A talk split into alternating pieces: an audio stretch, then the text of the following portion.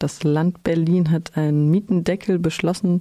In eurer Stellungnahme tatsächlich steht auch, dass die Mietpreisbremse, die es ja schon gab, einfach nicht ihren Zweck erfüllt. Also auf dem Papier gäbe es Verbesserungen, in der Praxis aufgrund der zahlreichen Ausnahmen hat es einfach nicht den gewünschten Effekt.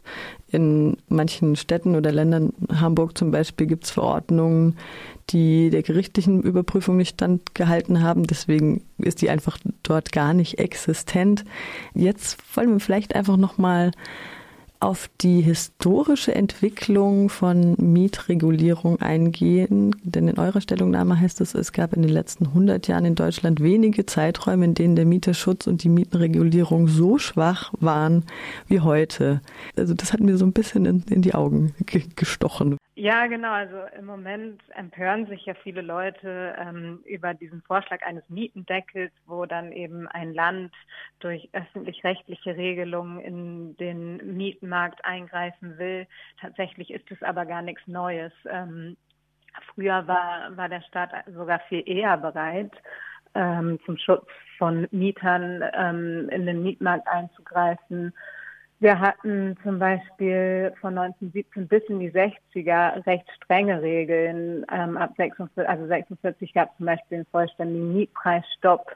Ähm, es gab in Westberlin galt diese Preisbindung sogar bis 88, also ist gar nicht so lange her und ist dann halt eben weggefallen, als die Notlage ähm, nicht mehr so schlimm war. Und das ist eben heute was anderes. Wir sehen eben in Berlin eine ganz akute Notlage auf dem Mietmarkt. Ähm, Menschen finden einfach in Berlin keine be bezahlbare Wohnung mehr. Und ähm, deswegen glaube ich, dass diese Beispiele aus der Geschichte ganz gut zeigen, der Staat kann darauf reagieren und der Staat sollte darauf auch reagieren.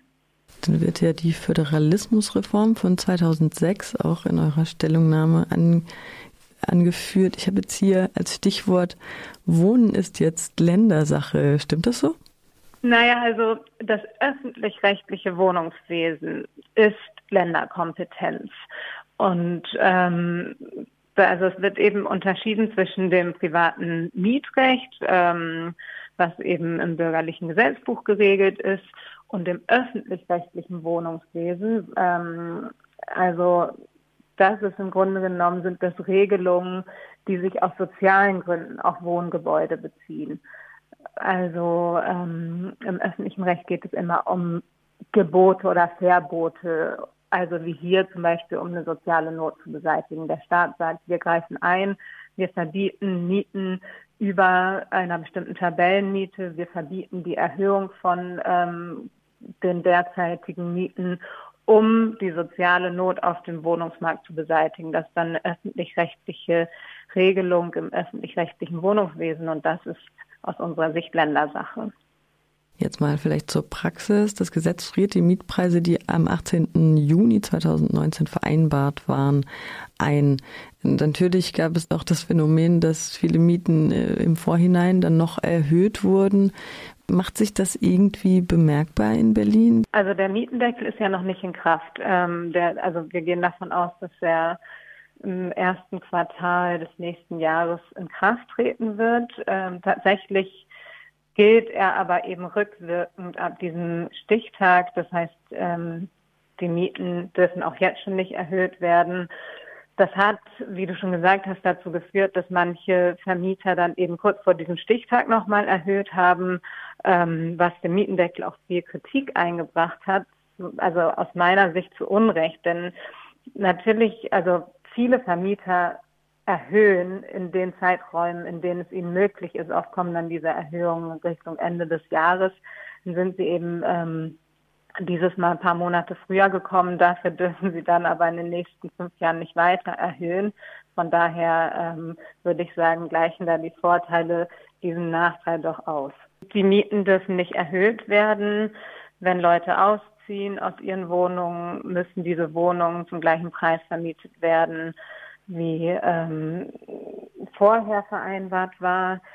Es gibt ähm, einige Ausnahmen im Mietendeckel. Also man kann bestimmte Modernisierungen auf den Mieter umlegen. Man kann auch in gewissem Maße Mieten erhöhen, geringfügig. Ähm, ich halte das aber für sinnvoll, um eben diese, dieses Gesetz auch verhältnismäßig zu machen. Was wird dann passieren? Also wir gehen sehr stark davon aus, ähm, dass der Mietendeckel sehr schnell vor dem Verfassungsgericht landen wird. Ähm, und dann wird darüber entschieden werden, ob das Ganze verfassungsgemäß ist oder nicht. Ähm, und ich hoffe sehr, dass das hält, denn ähm, ich halte das für eine dringend notwendige Maßnahme und ähm, tatsächlich mal ein, ist es mal ein Schritt, ähm, der wirklich was bewirken kann und der für viele Menschen in Berlin eine Verbesserung darstellen. Kann das als Vorbild auch für andere Länder dienen? Durchaus. Also ich denke, ähm, da schauen auch gerade viele Bundesländer auf Berlin und überlegen sich, ob sie eben mit ähnlichen Konzepten folgen. Ich weiß, es gibt in München eine Debatte zu einem Münchner Mietendeckel. Ähm, wahrscheinlich werden eben viele auch abwarten, ob diese Länderkompetenz dann eben bejaht wird vom Bundesverfassungsgericht. Auch deswegen halte ich das eben ähm, ja für für total wichtig, dass das dass dieser Mietendeckel hält, weil sonst auch ein fatales Signal wäre ähm, an an andere Bundesländer, die die ähnliches gerne machen würden. Es wäre aber dann auch ein klares Signal an den Bundesgesetzgeber, dass es dann eben strengere Regeln auf Bundesebene bräuchte.